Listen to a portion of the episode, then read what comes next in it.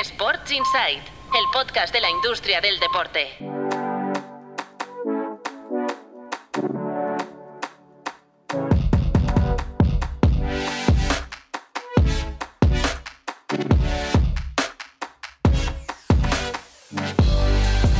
Muy buenas, bienvenidos y bienvenidas a Sports Insight, un podcast de tu playbook producido por NSN.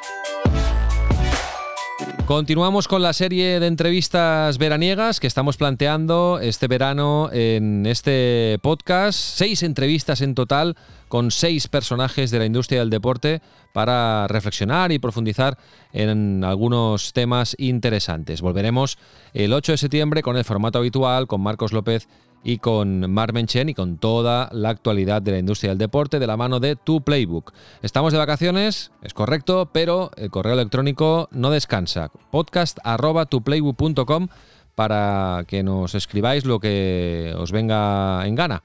Eh, comentarios, críticas, sugerencias, documentales deportivos, también podéis dejar vuestros comentarios en Spotify o en Evox. Hoy vamos a entrevistar a todo un veterano de la industria del deporte. Sabe de todo y mucho. Es Manel Arroyo. Marcos López nos lo presenta. Manel Arroyo, fundador y consultor estratégico de Dorna.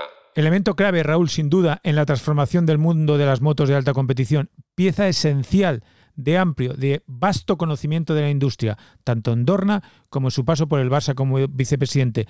Pionero, como ha sido en la negociación de los derechos audiovisuales. Voz reconocida y escuchada por su mirada transversal sobre lo que genera el deporte. Junto a Carmelo Ezpeleta y a través de Dorna fue y es uno de los pilares del relanzamiento de MotoGP, que ha cautivado a públicos cada vez más jóvenes, además de explorar mercados que parecían inaccesibles. Gracias, Marcos. Y Marmenchen ahora nos va a decir tres motivos por los cuales debemos escuchar esta entrevista. El primero es que seguramente si pensamos en derechos audiovisuales y deporte, eh, el nombre de Manera Arroyo es uno de los que fácilmente nos puede venir a la cabeza. El segundo es que ya en 2015, cuando poco se hablaban de las OTTs, MotoGP fue una de las primeras organizaciones deportivas que empezó a explorar ese territorio. Y tercero es que cuando pensamos en el deporte español, seguramente Dorna Sports es uno de los mayores ejemplos de internacionalización de una organización deportiva creada, no lo olvidemos, aquí en España. Manel Arroyo, ¿qué tal? Muy buenas y muchas gracias por estar hoy en Sports Insight, el podcast de tu Playbook. Nada, un placer, Raúl, Marc, gracias por invitarme. Bueno, em, la respuesta no va a ser corta porque siempre hacemos la primera pregunta igual a todos los invitados y es qué relación tienes con la industria del deporte y desde cuándo y por qué te gusta este sector. Y claro, Manel Arroyo pues tiene una trayectoria larga y diversa en el mundo del deporte, muy centrada evidentemente en el mundo del motor. Pero bueno, con tus palabras, Manel, explícanos cómo empieza tu relación con el, con el negocio del deporte, con la industria del deporte, porque tu formación es periodística, como ya hemos comentado, eh, y, qué es lo que más te gusta de, este sector. A mí me gusta primero calificarme como periodista, porque al fin y al cabo los periodistas lo que hacemos es vendemos noticias, explicamos lo que sucede a nuestro alrededor, pero al fin y al cabo es una venta de algo que hemos visto, algo que nos han explicado, algo que hemos analizado, por lo tanto estamos vendiéndole a la audiencia pues una historia, una, una, una situación. ¿no? Cuando saltas al otro lado de, la barrera, cuando saltas al, negocio es lo mismo. Tienes que creer en un producto y, y, y, venderlo, obviamente. ¿no? Yo salto al otro lado de la barrera en el año, déjame que lo piense rápido, octubre del 88, cuando dejo en aquel momento la cadena SER, había dejado televisión española, luego la cadena SER, y en octubre del 88, octubre, noviembre, me incorporo al Real Automóvil Club de Cataluña, llevando toda el área de comunicación. Y en el área deportiva teníamos dos grandes proyectos. Uno era la creación, la construcción del circuito de Cataluña, del cual me siento orgullosísimo, una de las cosas que más me han marcado mi carrera profesional. Y también el conseguir, como hombre de rallies que soy, yo soy nacido en Vic, tierra de rallies, como hombre de rallies que soy, pues el, hecho de poder eh, tener eh, un rally del Campeonato del Mundo aquí en casa. Y fue lo que se consiguió en el año 91 con el Rally Cataluña, el Rally de España. ¿no? Quiero decir que, que, ese es mi salto al mundo, al mundo del negocio. A partir de, a partir de ahí, eh, como también sabéis, en el año 91, noviembre del 91, me incorporo a Dorna, donde empezamos la gestión del Campeonato del Mundo de Motociclismo Empezamos, diríamos, con Carmelo Espeleta como, como consejero delegado, que aún sigue ahí, evidentemente, viendo qué es lo que, de, qué iba la faena, porque evidentemente os podéis imaginar que aterrizamos allí y empezamos a, investigar, a analizar, a, ver qué es lo que había que hacer. Y la verdad han sido 32 años en Dorna apasionantes, 32 años eh, muy, muy divertidos, muy, muy, muy, muy intensos, pero de los cuales también me siento muy orgulloso de haber formado parte del equipo que hemos llevado al Mundial de Motociclismo a, donde está. Y, en, y, en, y, a, ratos, aunque como sabéis bien no, no fue a ratos, también dediqué ocho años de mi vida al Fútbol Club Barcelona, donde entre otras cosas desempeñé la vicepresidencia de marketing, donde, donde estuve al cargo del área comercial y, y, también fueron momentos muy intensos porque evidentemente el Barça siempre es muy intenso, pero aparte estás en el foco permanentemente y ahí pues no sé, gestionamos contratos como las renovaciones de Nike, que fue en aquel momento, no sé si aún es récord en cuanto a ingresos, pero también gestionamos el, paso de, de, Qatar a Rakuten, etcétera, etcétera, etcétera. Y son, son cosas que, evidentemente de las que me siento orgulloso, como también me siento muy orgulloso de aquella época en el Barça, la, la época, los tiempos que dedicamos a organizar la liga, porque cuando llegamos en el 2010 la liga era absolutamente algo completamente caótico, donde las reuniones parecía que se premiaba al que más gritaba.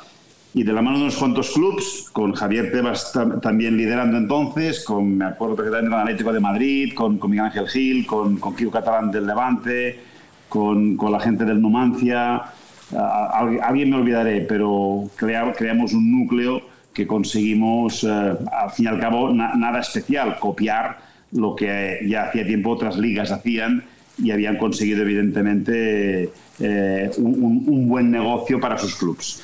Básicamente a grandes rasgos. No sé si me he extendido demasiado o... No, yo creo que te has incluso dejado, dejado cosas porque ahora entraremos nosotros a hacerte un poco la pelota con muchas cosas que yo creo que fuiste bastante pionero en su momento y de las que hoy hablaremos, pero que yo me acuerdo en una campaña 2014 si no recuerdo mal, que tú ya empezabas a hablar de la OTT, que entonces hacías pruebas con... 2015, ¿no? La que 2015, perdón, Bartumeus, que tú ya hablabas de que en MotoGP lo habíais empezado a probar y queríais experimentarlo en el mundo del fútbol, o sea que ahora entraremos ahí, Manel, pero... Y aparte, tú ya lo has comentado, el tema de la centralización de derechos audiovisuales y tu visión sobre este, sobre este concepto. Y yo te quería preguntar, Manel, empezando por ahí, porque cuando tú empiezas a gestionar derechos audiovisuales, es todo deporte en abierto. Luego vienen la plataforma, las plataformas de la televisión de pago con las telecos. Ahora nos encontramos eh, con el streaming y para ver hacia dónde va a ir todo. ¿Tú cómo has vivido esa, ese paso de plataforma a plataforma y, cómo auguras que va a ser a partir de, ahora? Yo no me quiero sentir muy mayor porque me haces, me haces que, yo no, no, no, arranco en el blanco y negro, pero casi, porque arrancamos cuando una televisión que emitíamos, que producíamos en Dorna era en cuatro tercios, color, evidentemente, pero cuatro tercios, ¿no? Y me acuerdo del paso de cuatro tercios de 16 novenos, me acuerdo las discusiones de dónde situábamos los gráficos, si aún manteníamos el, el, esquema de cuatro tercios o pasamos de 16 novenos, porque había muchos territorios en el mundo que aún no habían adaptado 16 novenos todo eso es, es, un poco la, trayectoria. También digo que estos días que también hablaba con algunos compañeros, decíamos eso, ¿no? que entonces las, los cambios de modelo de, distribución, de emisión, pues eh, pasamos de 4 tercios a 16 novenos, pasamos a la alta definición, pasamos al 4K, pero los, los, los tempos eh, se, se, iban acortando y es, y es, como ahora que ya los tempos son inexistentes, o sea, es, es casi a, diario, mensual, máximo un año, que las nuevas tecnologías nos van dando nuevas maneras de gestión, porque al fin y al cabo la, gestión de los derechos, no hay duda, va a remolque de lo que la tecnología nos permite hacer.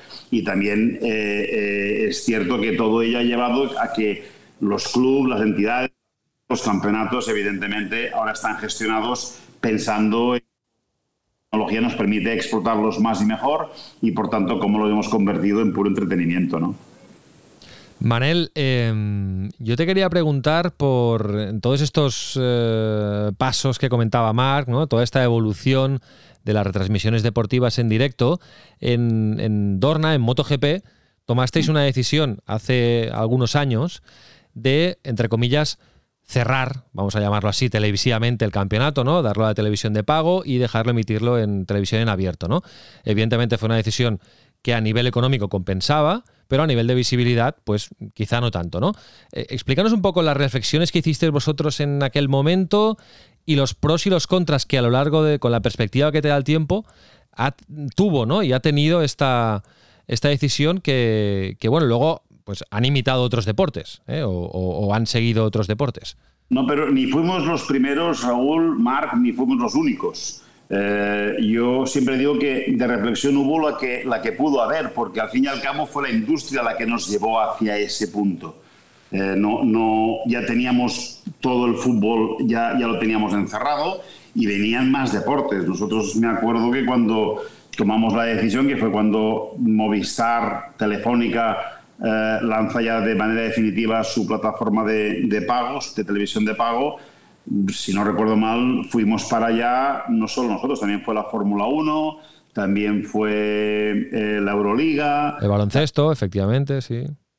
Fueron varios deportes, pero es que España, en España solo hacíamos que copiar, seguir el modelo que, que, se hacía ya en la Europa más madura en cuanto a negocio audiovisual. Cuando nos mirábamos con envidia lo que hacían los, los británicos con casi, si no recuerdo mal entonces, 15 eh, millones de, usuarios de televisión de pago, ¿no? O, los franceses que tenían en aquel momento tenían 7, 8 millones en Canal Plus, por ejemplo, ¿no? Y aquí estábamos en 2 millones, evidentemente, por ahí va, por ahí va el negocio, pero es que además las ligas, los campeonatos, los clubes, las entidades, los equipos pedían más recursos, pedían más medios para continuar creciendo en, prestaciones, en, competitividad.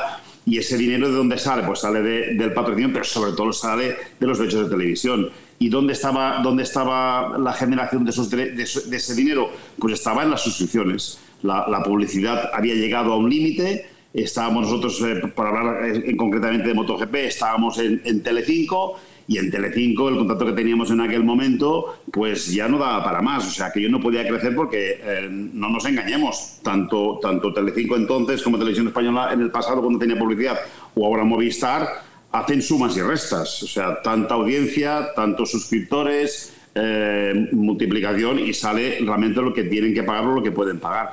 Y ese es esa es la, ecuación muy simple. La publicidad entonces en la televisión en abierto no permitía continuar creciendo, no, no daba para más y por esa razón eh, empezamos con un mix entre televisión de pago y, televisión en abierto, pero evidentemente teníamos todos decididos, todos hablado, todos vistos que el único camino posible para continuar creciendo en cuanto a recursos es la televisión de pago.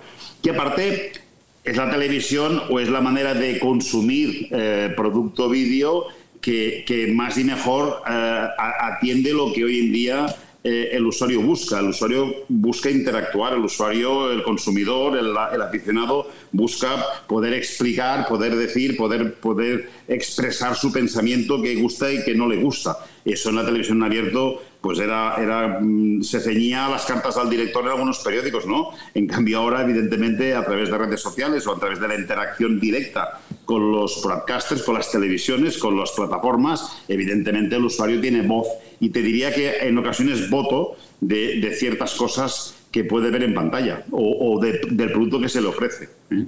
Y, enganchando un poco con la pregunta que antes te hacía Mark, que nos ha quedado un poco colgada, eh, ¿el futuro mm, va a seguir esta estela? De estas nuevas plataformas estilo eh, Dazón, de las tecnológicas, que ya están entrando algunas en el mundo del deporte, en el mundo del fútbol, en Estados Unidos, en otros deportes. ¿Va por aquí, Manel, eh, según tu, punto de vista experto? Como sabéis, leéis y escucháis y, como parte de la industria que sois, conocéis perfectamente, evidentemente, todos los deportes, todas las grandes ligas, todos los campeonatos, estamos esperando eh, en qué momento se deciden los grandes players del negocio del entretenimiento audiovisual hoy en día a entrar definitivamente en el deporte. Ahora, y alrededor del caso Messi, sabemos que Apple es la gran apuesta de, la MSL, de la Liga de Fútbol eh, en, Estados Unidos, del, del, fútbol europeo en Estados Unidos, ¿ok?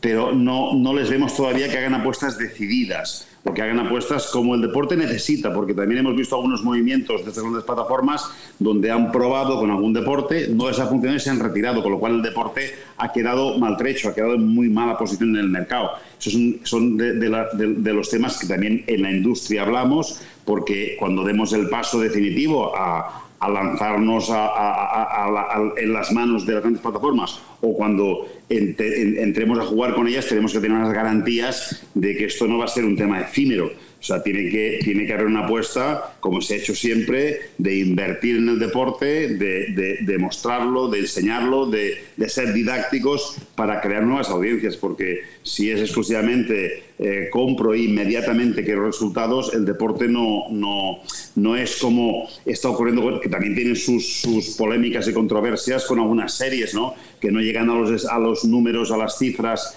a los resultados que, que la plataforma estaba esperando y, aunque hayan funcionado, diríamos que regularmente bien, las eliminan, ¿no? El deporte puede, puede entrar en, en, en, serios problemas si no atendemos esta posibilidad cuando negociemos contratos. Vale más continuar esperando a que todo esto se consolide y a que nos vean como lo que somos. Al fin y al cabo, el deporte es eh, el único contenido que, que agrupa, diríamos, un mismo, en un mismo momento a, familias o a grupos de amigos delante de, un televisor para ver aquel, aquel final de etapa del Tour, Gran Premio de motociclismo, Gran Premio de Fórmula 1 o un partido de fútbol eh, importante y, a la vez consolida también audiencias y, suscripciones porque eh, tú puedes estar viendo una serie que te puedas eh, consumir en una semana, en un mes. El deporte, tal como está estructurado hoy en día, con ligas que duran de de 8, 9, 10 meses o campeonatos como el nuestro que también duran 9, 10, 11 meses, es obvio que eso mantiene a una, a una audiencia fiel eh, pagando la suscripción, ¿no? Y ahí, Manel, eh, eh, hablas de suscripciones y ese es el reto, ¿no? El de saber si plataformas como Dazón, sobre todo, que son las más pure players como OTTs deportivas, solo con suscripciones pueden vivir. Y justo esta semana veíamos que ya incluían en su plataforma venta de entradas, han introducido el tema de las apuestas. No sé si vamos hacia un modelo, y juego contigo como futurista, en este sentido, de, de plataformas que sean como un hub de experiencias para el aficionado al deporte, que no vayan a ser únicamente OTTs de retransmisión deportiva, sino que vayan a ser un sitio donde el fan pueda encontrar todo lo que necesita para que esto sea rentable para ellas, o al menos para que vosotros como properties, y en este caso hablo de Dorna, eh, pero podríamos hablar de cualquier otra como la liga, no pierdan ingresos respecto a lo que hoy le provee una, una teleco como telefónica, que ya sabemos que el dinero lo sacan más de la línea móvil que no del paquete fútbol solo. Eh, pero es que hoy en día va todo alrededor de las bases de datos. Es decir, eh, Telefónica, como sabéis bien, eh, era una compañía de, venta de, servicios de voz por cobre, ¿ok? Y ahora está vendiendo seguros, alarmas, es decir, lo que está haciendo Telefónica y cualquier telco en el mundo es gestionar su base de datos. En el momento que tú tienes X millones de, usuarios que evidentemente han ido a ti, por en el caso de, Movistar, han ido a ti para, para, para tener un servicio de conectividad de conectividad efectivo que va acompañado de una, una oferta de televisión, etc. Pero el momento que, que, Movistar tiene una base de datos tan amplia como la que tienen, evidentemente les empiezan a bombardear, les empiezan a ofrecer otro tipo de, de servicios, otro tipo de, de, negocios. Lo mismo está haciendo Dazón. Aparte de que de, esa manera también vas fidelizando audiencias, vas fidelizando consumidores y usuarios. ¿no? Si, si, si en la plataforma Dazón, además de el deporte por el cual ha sido creada y por el cual el usuario va a buscar. Además, encuentras facilidades para atender, para, poder comprar la entrada del partido que quieras ir o de, o de unos eventos que te puedan interesar. Además, hay otros, otros servicios. Todo eso ayuda a la fidelidad. Pero eso fijémonos que es también un copy-paste, una copia de lo que está ocurriendo de los mares, en cualquier lugar, que en el momento en que hay una base de datos de una cierta, cierto volumen, esa base de datos viene explotada inmediatamente para cualquier otro tipo de, negocio y servicio, ¿no? Eh, Manela, a mí me gustaría que explicáramos a, los oyentes que igual no, conocen el, no sé si llamarlo modelo de negocio, pero sí el modelo de explotación de los derechos mm, de, retransmisión deportiva de Dorna, de MotoGP, que, eh, por ejemplo, cuando hubo el cambio entre eh, Movistar y Dazón, el equipo de, no sé si lo voy a explicar bien, ¿eh? de producción audiovisual de, la retransmisión, es el mismo. Es decir, no solo encabezado por Ernest Riveras como narrador, sino que mantenéis, ¿no? O sea, la producción audiovisual va a cargo de Dorna y Dorna le da un paquete eh, no solo a, Dazón en el caso de España, sino a todos los broadcasters que luego pueden personalizar su señal y tal, pero les dais un paquete, ¿no? A nivel de realización, a nivel de contenidos. ¿Esto cómo, cómo lo trabajáis? ¿Cómo lo habéis trabajado en, históricamente? ¿Y en qué punto está? De, entrada hemos creado un nivel de confianza y de, y de compromiso con nuestros, déjame que les diga clientes, que es lo que son al fin y al cabo, pero sobre todo nuestros partners, que, que nos ha llevado a, a que el servicio de, de, de, producción que les ofrecemos les deje absolutamente tranquilos y satisfechos, ¿no? Pero sobre todo tranquilos porque evidentemente alrededor de una, de una producción eh, tiene que haber fiabilidad, ¿no? Y tiene que haber, eh, también tiene que haber que la productividad tenga la máxima eficiencia, ¿no? En cuanto a precios, diríamos, ¿no? Eh, con, con Dazón es fácil de explicar cuando cuando o, hicimos el cambio de Movistar a, a, Dazón, cuando Dazón, de acuerdo con nosotros, decidió lanzar en España, evidentemente no tenía ninguna, ninguna infraestructura, estructura incluso de, de, de, compañía en España, se creó en aquel momento y por tanto algo que, que era bastante lógico era coger el, el, el, equipo que teníamos en Movistar y, y pasarlo, replicarlo con ciertas, ciertos cambios, ciertos añadidos para que fuera el que hiciera con, con, la, con la, garantía que aparte le, le, la, audiencia le reconocía de calidad en el, en el servicio. En, en, otros territorios, eh, en España también, también, también ayuda el hecho idiomático y que alrededor de Dorna hay muchos periodistas, mmm, aparte de, de, gran calidad, que evidentemente eh, el idioma lo, lo deja, lo, lo, hace, lo, da por hecho. ¿no? En, Italia, por ejemplo, por poner un ejemplo más, pues todo, el, todo el, el, el, setup técnico lo provee Dorna en, en, en, para los británicos, para, para BT Sport exactamente lo mismo, para Canal Plus Francia exactamente lo mismo, porque al fin y al cabo nosotros nos preocupa mucho que, que, los broadcasters trabajen cómodos, que los broadcasters trabajen sin sobresaltos ni sustos técnicos. Entonces nos, nos preocupamos de ayudarles a fiabilizar todo ese, todo ese setup, todo, ese, todo, todo el montaje, y, por ejemplo, por decir eh, cosas muy de perogrullo, es decir, cuando nosotros montamos un, un andamio, un practicable para las antenas de nuestras cámaras de radiofrecuencia, pues nos da lo mismo hacerlo un metro más, más, más, eh, más, más amplio para que también quepan las de los broadcasters que van a hacer sus señales unilaterales. Pero es que cuando nos tenemos que dirigir al Ministerio de Telecomunicaciones en Malasia para pedir los permisos para las frecuencias, tam también nos cuesta poco el pedir las frecuencias para todos ellos. Con lo cual también aseguramos de que en, en, cuanto más grande es el paquete que le pedimos al Ministerio malayo o al Ministerio japonés de, telecomunicaciones, más, posibilidades tenemos de que, que, hoy en día está muy complicado. Yo acabo de sacar un tema así al azar, es un tema muy complicado, el tema de las frecuencias para poder trabajar los circuitos. ¿no? Es decir, que con todo eso fiabilizamos el que el primero el broadcaster no tenga que preocuparse de tener gente dedicada en cuerpo y alma. Eso ya lo hacemos nosotros y, y en una llamada arreglamos el problema de seis, de seis broadcasters además de lo, de, además de lo, de lo los seis, siete o los que se tercien en cada gran premio. Esto que comentas, Manel, es una de las cosas que en la liga también se está haciendo desde hace un tiempo. Antes cuando, cuando te presentabas, ¿no? Comentabas el, cómo el Barça fue un actor muy importante, eh, no solo en, en, definir el reglamento audiovisual de cómo debía ser el producto, sino también en, en lograr esa comercialización conjunta de, los derechos audiovisuales, y así siempre se ha dicho también desde la liga, ¿no? Que en ese, en, ese 2015 el Barça fue bastante crucial en, todo esto. Pero no sé ahí eh, qué crees que aportasteis de, del mundo del motor, donde parece que siempre hay una mayor comunión, ¿no? Entre, ya no solo entre Federación y Dorna, como concesionaria de los derechos del Mundial y gestora del Mundial, sino también con los equipos, ¿no? En que el producto es uno y después cada uno puede construir su, su parcela del negocio, ¿no? Pero que al final el, el, paquete importante es la competición, no tanto la propiedad del club.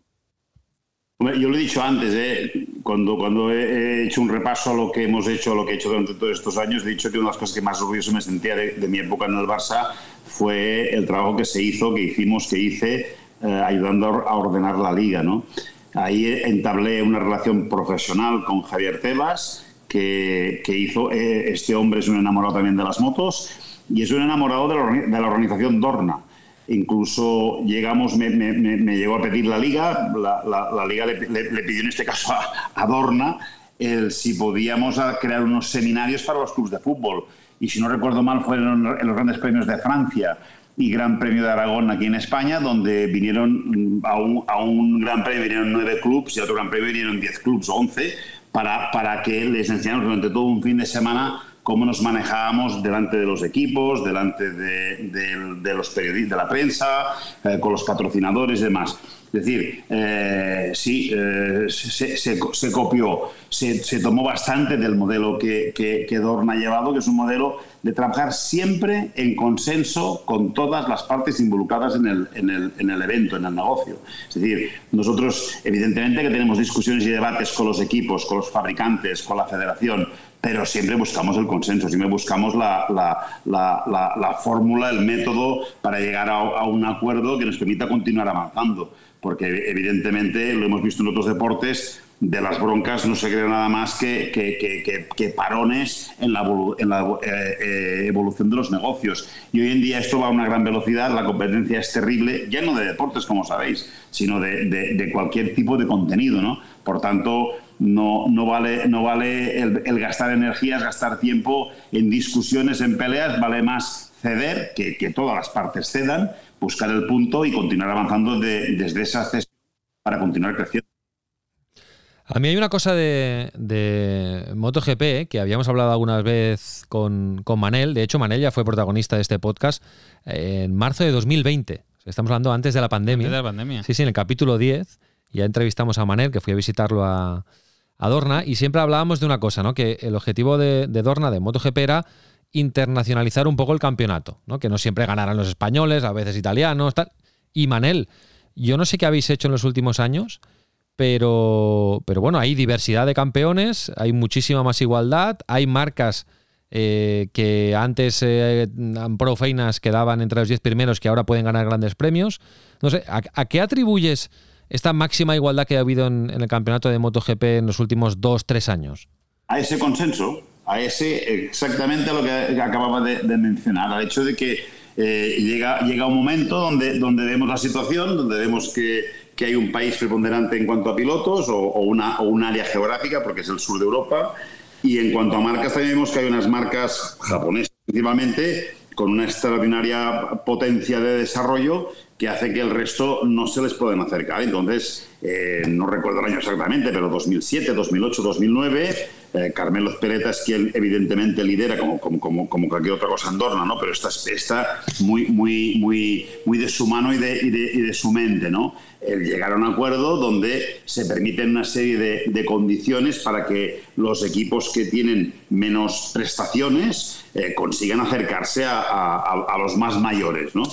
Se hacen concesiones donde tienen más posibilidades de entrenar, donde tienen más neumáticos para probar durante los fines de semana. Es hay una serie de concesiones que hacen que marcas como Aprilia, evidentemente Ducati, se acerquen, se acerquen. Y ahora, como habréis leído, también se está pensando en hacer concesiones al revés. Ahora, igual hay que hacerlo para que, para que gente como, como los que han quedado atrás, como quizás algunas marcas japonesas, pueden acercarse a, a, a, Bueno, en este sentido, Manel, me recuerda un poco a la NBA, ¿no? Que la NBA tiene mecanismos a través del draft y de, de, este tipo de cosas que hacen que la competición tienda siempre a la igualdad, ¿no? Que los que están abajo pues tiendan a subir arriba y los que están arriba pues se iguale un poco, ¿no?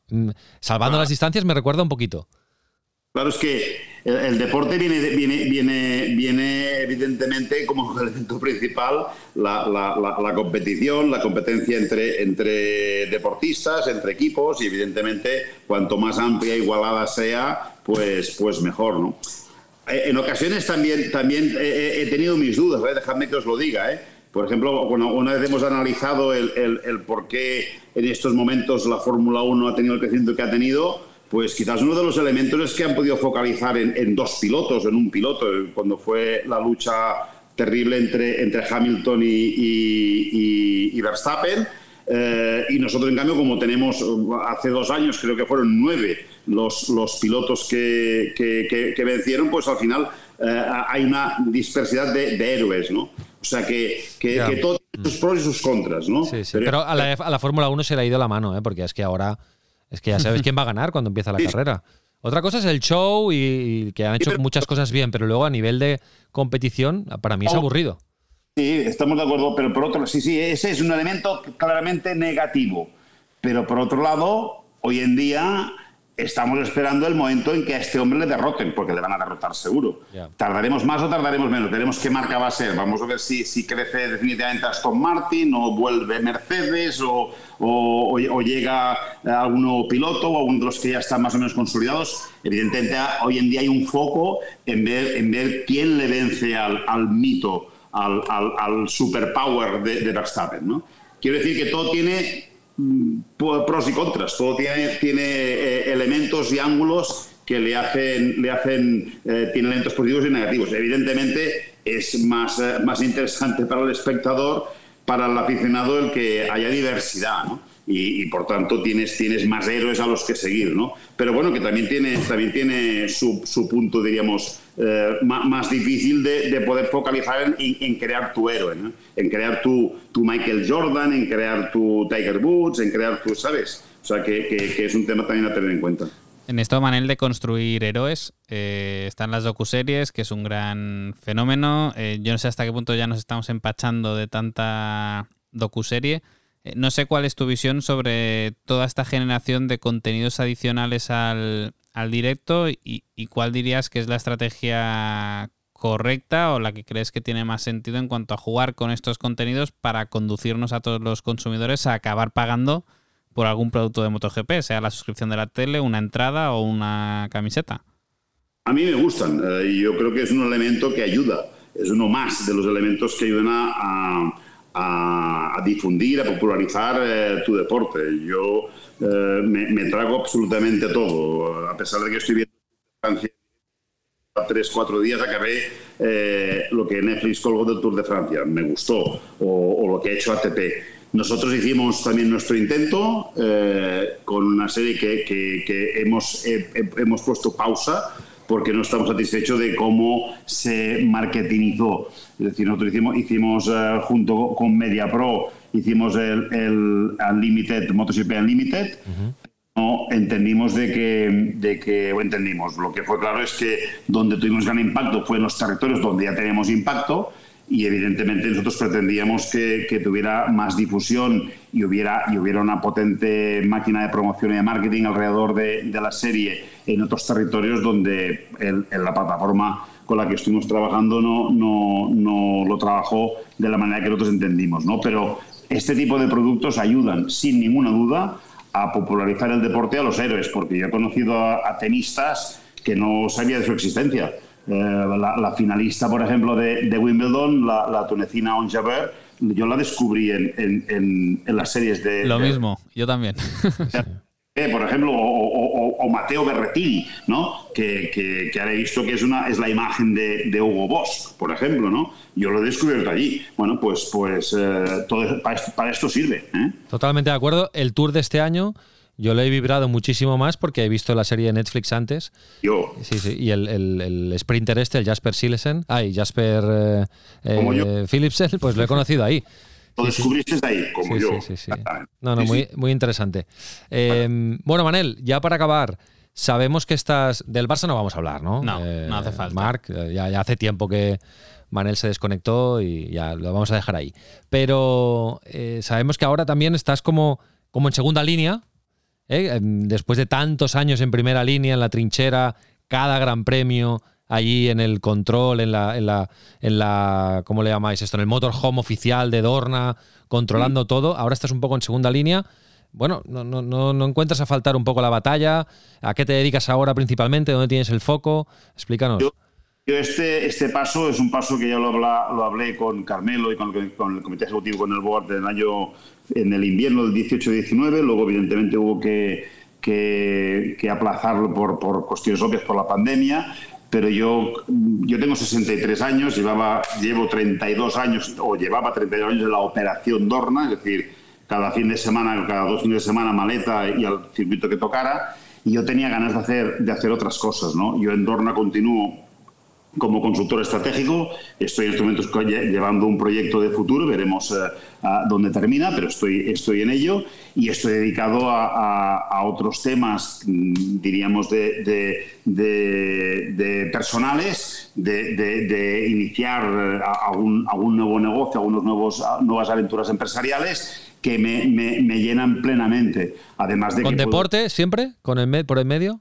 Deporte y, y- y no deporte, sí, sí, ambas cosas, sí, evidentemente el- el- la, la cabra tira al monte, ¿no? El- pero, pero es obvio que, que aparte hay otras cosas que también, también me llenan porque estoy en el mundo de, la- de- de los emprendedores, de las startups y estoy conociendo cosas absolutamente brillantes e interesantes, que lo único, el único tema importante es saber escoger bien y ayudar a, a- quienes realmente tienen una posibilidad- posibilidades de futuro y no, y no engañarnos. Eso es muy interesante y me lo estoy pasando muy bien. Y luego, evidentemente, poder dedicar, de- de- de- tener tiempo libre, que es una de las cosas que, que más eh, estoy disfrutando, el poder tener tiempo libre, no sé, para viajar, para poder ir en bicicleta por las carreteras de, de mi comarca de Osona y pasármelo bien, pero, pero trabajar en nuevas cosas que me están aportando y, y- y- y estoy de nuevo aprendiendo, que es lo que, lo que a mí me ha gustado siempre, siempre escuchando a gente que sabe más que tú y de las cuales vas a aprender. Sí, sí, me lo, me lo paso bien de, de nuevo, efectivamente. De nuevo, también me lo pasaba bien en Dorna, cuidado. ¿eh?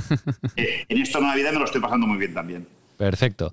Muy bien, Manel, siempre es un placer. Muchísimas gracias por eh, estar hoy en el podcast de Tu Playbook. A vosotros y a disponer de mí cuando queráis. Gracias. Fuerte abrazo, Manel. Hasta luego.